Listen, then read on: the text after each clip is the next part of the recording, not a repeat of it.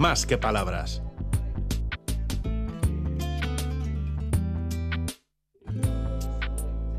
Morena mía, voy a contarte hasta diez.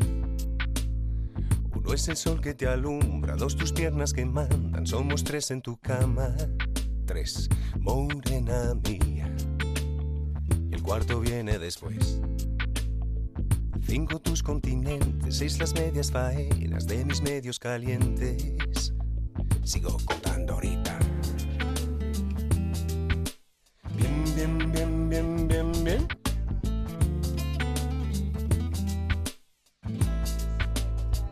Morena mía, siete son los pecados cometidos.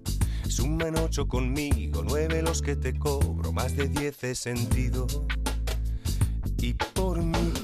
Sobre el arte, lo que me das, dámelo, dámelo bien. Un poco aquí, un poco aquí. Cuando tu boca me toca, me pone, me provoca, me muerde y me destroza, toda siempre es poca y muévete bien. Nicolás sabe Versijan es parisino, del año 76, pero está afincado en Madrid desde hace muchos años. Escritor, traductor y editor ecléctico de libros de arte, de filosofía y hasta de bolsillo. Y tengo un libro sobre la mecha que se titula Cartas eróticas. Cartas eróticas en vísperas de San Valentín. El segundo de una edición epistolar, primero fue Cartas a la Madre, y ambos en plan B de ediciones B. Que no sé si tiene un número preciso ya de publicaciones sobre cartas en la mente nuestro invitado esta mañana. Bueno, enseguida se lo vamos a, preguntar, o por el contrario, eh, ha cerrado la posibilidad de seguir escribiendo. Pero yo sé que a él le gustan mucho las cartas y las cartas históricas y las cartas que unen los sentimientos íntimos, porque para eso son cartas y no son cartas, digamos, comerciales, con los propietarios de la escritura que las ilustra. ¿no? Ahora Nicolás trabaja en varias antologías y obras de ficción, según dice el, prólogo y el resumen de sus libros, ¿no? cuando uno investiga o echa un vistazo a las publicaciones. Empezó en periodismo cultural y trabajó con el gran dramaturgo Armand Gatti y creó y dirigió la única editorial dedicada al género epistolar, Des Lettres, que publicó la colección epistolar Mots Intims. Y el libro está dedicado a M. Mi primera curiosidad es esa. Nicolás, ¿qué tal estás? Bienvenido. Estoy muy bien, muy feliz de estar con vosotros. Muchas gracias, Almudena. Muchas gracias a ti por estar esta mañana aquí en, en Más que Palabras, en Radio Euskadi. Y bueno, este es el segundo libro de cartas, pero no será el último, me temo, ¿verdad? Eh, mm, por mí haría centenares. Porque te gusta Eh, mucho este género. Sí, tengo una pasión por el género epistolar que empezó hace casi una década, que me llevó a volver a mi querido país, montar una editorial de cartas, publicar unos 30 libros y volver aquí y regresar con estas publicaciones eh, que son las más eh, eh, profundas, las más trabajadas, que es un verdadero eh, recorrido cultural, histórico, emocional, eh, que, que propongo a, a través de una temática y de un género eh, que es el género más olvidado eh, eh, por la- la- las editoriales, incluso por las sectoras y los sectores, que son eh, las cartas, la correspondencia. Entonces, si yo por mí tengo mm, decenas de proyectos, unos acabados a la espera de estar publicados, otros eh, ya sé el año que viene eh, cuál voy a sacar y muchos que me encantaría eh, hacer. Bueno, así que hay muchísimo trabajo por delante. La pregunta de la curiosidad, ¿quién es M, a quien va dedicado el libro? M es mi pareja que está en la otra punta eh, del piso donde vivimos escuchando la entrevista. Muy bien. M, un saludo desde aquí. ¿eh? Eh, oye, y- Gracias, y, Aida. enhorabuena también, eh, Nicolás, por esta edición, porque es muy bonita. Muchas gracias. Esto es el labor magnífico que hacen mis editores, mis editores y, y mi editor, porque hay más mujeres que, eh, que hombres en esta profesión. Entonces sí, efectivamente es una sorpresa cada vez eh, descubrir las cubiertas que, que consiguen dibujar y luego todo el diseño interior. eh, eh, a- desde luego aporta muchísimo a la- a la- a la- al contenido y yo creo que va muy bien con el género epistolar, que es un género eh, atractivo, alegre, eh, envidiable, eh, ¿no? Y la edición acompaña esa, esa- esa tonalidad cálida de las Sí, cartas. hay, hay flores, hay flores y hay abejas, y hay, hay polinización, y hay hay también, polinización. hay sí, sí. también aquí cosas doradas muy, muy hermosas. Es muy, es muy bonita la edición, la verdad, de estas cartas eróticas, que las cartas siempre tienen un atractivo muy peculiar, porque son absolutamente íntimas. A mí me sorprende mucho, Nicolás, que la gente... eh, no las destruya, ¿no? Que de alguna manera las deje a veces en un rincón, no sé si con la idea de que pasen a la posteridad, me refiero a gente muy famosa, porque en este libro se recogen cartas, pues no sé, desde Virginia Woolf hasta Emilia Pardo Bazán, ahí está Oscar Wilde, Goya, Emily Dickinson, eh, pues no sé, bueno, hay muchísimos, muchísimos personajes, ¿no? El Marqués de Sade, por ejemplo. A este, a Marqués de Sade no le veía yo muy enamorado. Erotizado puede, ¿eh? pero enamorado, enamorado. Bueno, el, Marqués de Sade, eh, hay varias cartas en este libro y otras que no publiqué, pero sí que tiene un, su vida tiene un componente de amor muy, muy fuerte. Eh, primero, no se casó por amor, entonces yo tengo aquí la carta a su tío donde expresa que su mujer le produce repugnancia conyugal. No, y eso no, no excusa, pero quizá explica eh, eh, algo de su, de su recorrido. Y, al final se enamora de su mujer y ella de él, de verdad, cuando él está en la cárcel. Eh, pasa más de la mitad de su vida en la cárcel. Y en la cárcel escribe cartas tórridas de deseo sexual. Sí, sí, también. Sí, sí, es las, las, cartas. Lo que pasa que, a ver, entre el erotismo y el deseo sexual tórrido, ¿no hay mm, una frontera amplia o es muy difusa? Eh, yo creo que el erotismo es mucho más amplio eh, que el deseo sexual, el mero deseo sexual, ¿no? Eh, abarca el, lo imaginario, abarca el lenguaje, es, es muy es muy libre, es muy es muy muy grande, ¿no? Y, lo, lo, cual da todo el sentido a hacer esta antología porque permite desplegar a partir de todo el material que encontré cantidad de matices del deseo humano.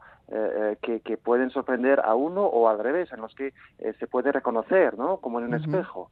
Eh, el eje temporal del libro cuenta, eh, a través de diferentes cartas, los preludios eróticos, es decir, antes de haber establecido el contacto, lo que lo llamas contactless, sin contacto. Sí, sí, sí, que eso apareció con la COVID y me pareció pues, una buena incorporación. Sí, luego durante el chispazo erótico, es decir, cuando se produce el, momento más, eh, más alto, más impresionante de esta explosión erótica que yo espero todos nuestros oyentes hayan experimentado alguna vez, y también después de él, ¿no? el post, después pues, ¿Cómo te organizaste para conseguir todas estas cartas? ¿Cómo van llegando hasta ti? Uf, las, no, me llegan, las voy buscando eh, activamente. Y vivo en Madrid y entonces tengo el privilegio de, ir casi a diario, creo, a la Biblioteca Nacional para todas estas investigaciones y luego visito otras bibliotecas nacionales y practico una actividad revolucionaria que recomiendo a todo el mundo, que es abrir libros y leerlos. Entonces, en mi caso son muchas eh, obras completas o muchos epistolarios, eh, pero también eh, es una investigación de fondo sobre lo que es el erotismo, que al final de todo ese trabajo me permite dar con alguna joya, de vez en cuando. ¿no? Hay muchas decepciones, pero alguna vez sale algo maravilloso. Claro, y ahí se produce la selección que luego termina formando parte de estos libros. Les recuerdo que hablamos de uno titulado Cartas eróticas, las joyas epistolares más íntimas y pasionales de grandes figuras de la historia. Eh, unas correspondencias, dice la contraportada del libro, eh, apasionadas y desatadas que muestran cómo el erotismo inherente a la naturaleza humana surge en la intimidad con una fuerza arrolladora que, que va más allá de los tabúes, que va más allá de las normas y que hace temblar la vida de los protagonistas. Como diría Lope de Vega, quien lo probó lo sabe. La verdad es que son muy, muy bonitas y eh, algunas no me parecen bonitas, ¿sabes? Porque mm, lo que son es todas interesantes, pero algunas me parecen tremendamente incorrectas desde la perspectiva del siglo XXI, ¿no crees? Sí, sí, sí, totalmente. Y las quise mantener. Eh, eh, no quise hacer un libro únicamente bonito de, cartas eróticas sobre el placer, los placeres, los encuentros.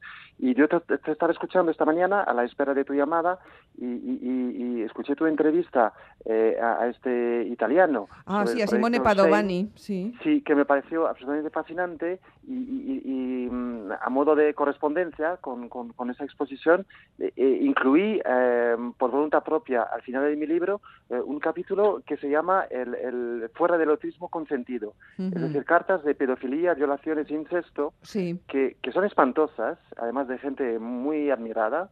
Eh, y, o que hayan producido o que hayan sufrido eh, eh, actos sexuales muy graves y, me pareció fundamental eh, eh, remarcar que la, la, fiesta erótica, digamos, ¿no? Eh, la celebración del encuentro, de los cuerpos, de las personas, el mundo de los placeres y, del deseo, etcétera, se enmarca en, un, en, un, en, un, en, una frontera muy clara que, que, es tanto jurídica, legal y ética.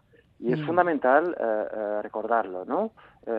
Y, esa exposición, todo lo que habéis hablado esta mañana, me, me, me, mm. llegó mucho. Y las cartas que encontré, hay una carta de una mujer, la última carta de una mujer violada antes de suicidarse, hay, hay cartas de listillos cometiendo actos sexuales muy graves. todo esto hay que visibilizar también hay que decirlo, si no hay que ocultarlo, pero hay que contextualizarlo. O sea, que no, se que no se confunda, porque hay quien puede pensar, ¿esto es una carta erótica? Ah, pues no pensaba yo que, este, esta agresión fuera erotismo, pero mira, lo es, ¿no? Y yo creo que ha, habido tantas confusiones ahí a lo largo de la historia que la cabeza se puede haber averiado un poco, ¿no? Y, entonces de ahí nace muchas veces eso de, es que son cosas hijas de su tiempo, ¿no? Pero el dolor y el abuso sobre el otro, eh, ocurra, donde, ocurra donde ocurra, no tiene tiempo. No tienen tiempo. Claro y son inaceptables todas. Y hay que ser clarísimos, ¿no? Eh, mujeres y hombres y todo el mundo, porque es la única manera de avanzar y es necesario que avancemos todos en, en, esta, en esta dirección. Y entonces, una vez que hemos marcado esto, eh, para volver a la canción que yo elegí de Miguel Bosé, podemos efectivamente celebrar eh, la, la, la, la, gloria erótica. Yo elegí esta canción porque en el libro que acaba de sacar Miguel Bosé cuenta que esta canción es una, es una carta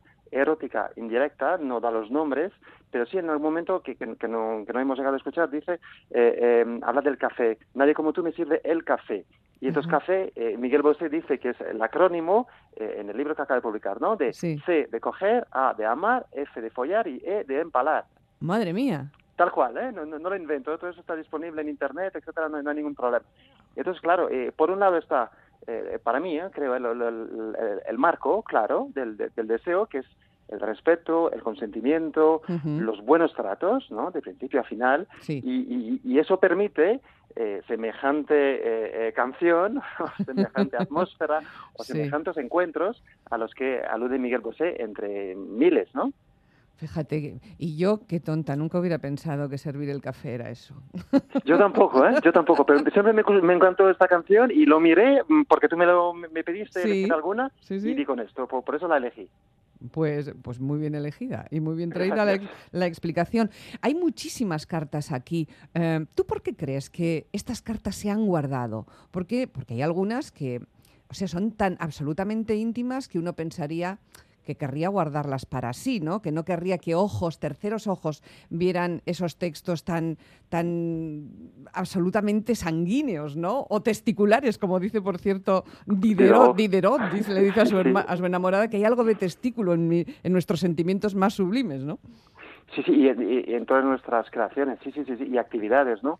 Eh, ¿Por qué se han guardado? Yo me imagino que eh, valen tanto como, como eh, eh, joya humana, eh, texto erótico, testimonio de alguien hacia, hacia uno mismo, valen tanto que es imposible mm, borrarlos, ¿no? tirarlos. Hay algunos casos en los que sí se, se, exigía recuperar la correspondencia intercambiada con la persona con la quien se rompió, o, o, etcétera, ¿no? O hay casos de protección, por ejemplo, hay dos casos muy famosos. Uno es Pardo Bazán y Galdós. Sí. Las cartas de Pardo Bazán se publicaron, que son excepcionales, maravillosas y solo dan ganas de, celebrar, de celebrar, ¿verdad? Sí. Sí, totalmente, como escritora, como mujer, etcétera. Pero las cartas de, Galdós están en algún lado. Se dice en, algunos artículos que las tiene un librero de Madrid y no las suelta y no las quiere, eh, publicar, ¿no? ¿Por qué? ¿Por qué será, no? ¿Mm? Y yo di con un caso eh, semejante a lo largo de mi investigación porque encontré de manera muy fortuita algunas citas de cartas de Balzac a amigos suyos, hombres, que no dejaban ningún lugar sobre el, su tipo de amistad. Es decir, muy, muy, muy... Balzac era claramente bisexual, ¿no? Y estas cartas están eh, guardadas en la Academia Francesa de las Letras, donde esta semana María Vargas Llosa entró, eh, y esta biblioteca me, me, rechazó el acceso a estas cartas, que están ahí desde hace un siglo y medio, que nunca se han publicado, que no están en ninguna correspondencia supuestamente completa y que eh, en francés y que por lo tanto están totalmente protegidas, ¿no? Eh, ¿Por qué? Mm, seguramente porque la, la, el, el, el, patrón del, del, superhombre francés o del gran escritor tiene que ser eh, blanco y heterosexual, ¿no? otra opción se descarta. Y, estas cartas de Balzac, yo aquí cito las citas que yo encontré eh, y no, no puedo llegar a más y no se encuentran en ningún sitio. Y no se pueden encontrar. Bueno, a ver si las desclasifican, vamos a decirlo así, y podemos ver un volumen nuevo de cartas eróticas o de otro tipo de cartas, que es quizá ese género, el epistolar, el más sincero igual de todos los géneros, ¿no? El más íntimo sin duda, mm, el de las cartas eróticas, el de las cartas a la persona amada. Imagínate si la persona amada además no es la persona oficialmente amada, ¿no? Todavía más íntimo y más, y, más íntimo. y más especial. De todas las cartas que has, que has incluido aquí, no sé, ¿qué ejemplos pondrías como mm, que más te hayan llamado la atención por las razones que sean, Nicolás? Eh, eh, si me permites, y enlazo con lo que decías de, las cartas como el género más, más íntimo, más sincero, que me parece muy acertado, y para abondar en tu sentido, para mí es el género más auténtico. Eh, porque mm, de la, correspondencia es una estructura literaria donde una persona escribe algo a otra persona. Y si, si cambiamos el interlocutor o el destinatario de las cartas, eh, es muy probable que el contenido de la, de la misma cambie, ¿no? Entonces, digamos, la, la, la, el, el, el, género epistolar es como un autorretrato de quien lo escribió y también es una fotografía eh, de su vida. Y como, a diferencia de otros géneros íntimos, como el diario, por ejemplo, eh, la, la correspondencia, al incluir el otro, limita y condiciona lo que se dice. Eh, eh, pero sí que es lo, más auténtico y desde luego es el género lo más emocional, el más sentimental, por lo que yo pienso que es el más femenino también a lo largo de la historia, ¿no? Cuando las mujeres pudieron tener acceso a, la escritura, eh, eh, eh, muchas empezaron escribiendo cartas. De hecho, Charlotte Bronte dijo que ella empezó a escribir novelas porque aprendió a escribir escribiendo cartas, ¿no? Entonces la carta tiene toda esa historia, todo este patrimonio, toda esta fuerza arrolladora que, entre otras cosas, me gustaría plantear en muchas publicaciones. Pero, pero mm, ya que salgo de, de, de esto, a mí lo que me fascinaron en, en en las cartas que encontré y que luego pude compartir con, con, todas vosotras y vosotros, eh, son las cartas de mujeres. Así de sencillo. Porque la invisibilidad femenina eh, a lo largo de la historia, es, lo sabemos todos y todas, y nosotros también, es, es total, ¿no? está en todos los campos de la vida y también en la expresión, eh, el acceso a la palabra y, y, en la escritura y el contenido de la escritura, ¿no? Entonces, en los últimos 20 años se han publicado muchas correspondencias eróticas de mujeres y, y son magníficas, eh, sobrecogedoras, muchas veces superan a las correspondencias de los varones con quien intercambian cartas. Y en casos eh, eh, em, a veces muy muy muy famosos. Por ejemplo hay un poeta francés precursor del surrealismo que se llama Apollinaire que tiene cartas eróticas con, y poemas con una mujer a la que conoció mientras era soldado durante la Primera Guerra Mundial y estas cartas eh, durante, vamos, él, murió en la Primera Guerra Mundial y hace un siglo que se enseñan en todas las escuelas y es, un, hito en la cultura erótica y francesa. Y hace poco se encontraron las cartas de la famosa mujer que se llama Lou, muy pocas, eh, cinco, en cinco cartas eh, supera absolutamente tanto en el registro erótico como en, la, en, la, en, la, en la libertad de pensamiento, en la, en la soltura, superan absolutamente al, al, al poeta. Eh, también se han encontrado una, una, correspondencia anónima de una mujer eh, cuyo nombre no se conoce, eh, la publicaron bajo el nombre Pasión de Mademoiselle S. a su amante y es la carta es la correspondencia erótica más más fuerte, más potente, más alucinante de la historia, porque ya, ya soy experto en, este, este, este, subgénero, ¿no? Y ya lo, puedo decir, ¿no? Y luego, para acabar con, con el tema de las cartas mujeres, me, me, me impresionó, me emocionó muchísimo descubrir cartas eh, eh, de Juliette Drouet. Juliette Drouet fue la gran, la gran mujer de Victor Hugo, que se casó con 20 años con una mujer que se llamaba Adele, y, Victor Hugo tuvo miles de amantes y de aventuras, eh, y, pero en, todo ese proceso hay una joven actriz de la que se enamoró y que se convirtió en su mujer de verdad hasta el final de su vida. Y, yo leí toda la correspondencia de, todas esas personas, que son muchísimas cartas, entonces hay un momento en el que ella eh, seguramente un poco frustrada o por intentar cambiar el asunto, eh, le escribió a él eh, tres cartas sobre el goce femenino para explicarle cómo es, cómo funciona, qué, es, etcétera, etcétera. Para que aprendas, querido, ¿no? Sí, sí, sí. no cambió, esto no cambió su relación íntima por lo que se pueda leer en la correspondencia, pero es un hito, es, es magnífico. En mitad del siglo XIX, una mujer, por otro lado, muy dominada, muy maltratada, eh, dejó por escrito en una carta lo que es el goce femenino y esto me parece eh, pues muy llamativo, ¿no?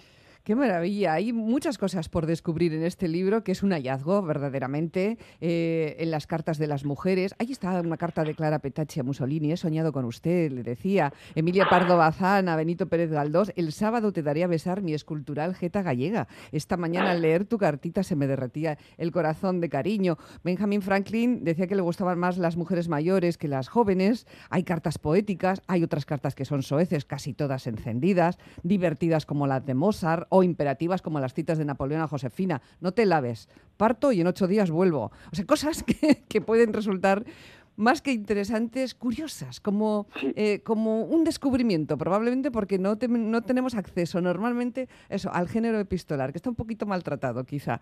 Oye, Nicolás, tú has elegido un par de canciones, bueno, en realidad cuatro, pero no me daba tiempo a ponerlas todas. Entonces hemos empezado con Miguel Bosé y su café, tela, y vamos a terminar con Salt and Pepa, Let's Talk About Sex. ¿Por me encanta. A ver. ¿por qué, has, ¿Por qué has elegido esta canción? Dime. Porque, porque ilustra... Eh, yo mm, publicando este libro tenía, tenía algo de miedo de la reacción de las mujeres hacia, hacia este libro y hacia mí. Eh, porque en los tiempos que corren un hombre que escribe o que publica algo sobre la sexualidad, etcétera, es, es, es, puede ser complicado.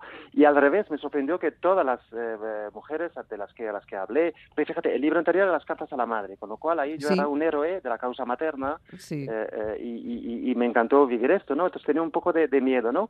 Y me sorprendió entiendo, entiendo ese miedo, ¿eh, Nicolás? Lo entiendo. Sí, Y, porque yo mm, creo que se nota, espero que se note que intento tratar ese tema de manera sana.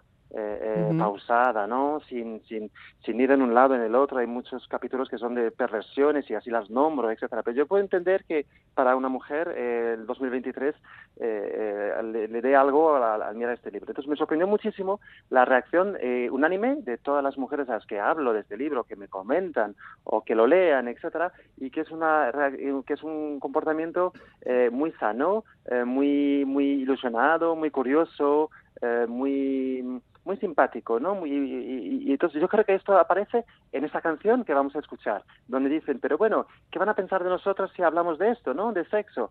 Pues, pues no, no pasa nada. Eh, lo, lo, hacéis muy bien y, y, y, da además un buen rollo eh, que yo creo que es, eh, que es estupendo para, para empezar el, domingo por la mañana. Sí, lo es. Así vamos a terminar con música estupenda también. Un libro muy particular, muy interesante, Cartas eróticas. Lo ha escrito nuestro invitado de esta mañana, Nicola Bersijan, y ha sido un placer hablar contigo. Ediciones B, recuérdenlo. feliz erotismo, ¿qué quieres que te diga? Muchísimas gracias. Y hasta pronto, Nicolás. Hasta muy pronto. Muchísimas Muchísimas gracias. Buen domingo.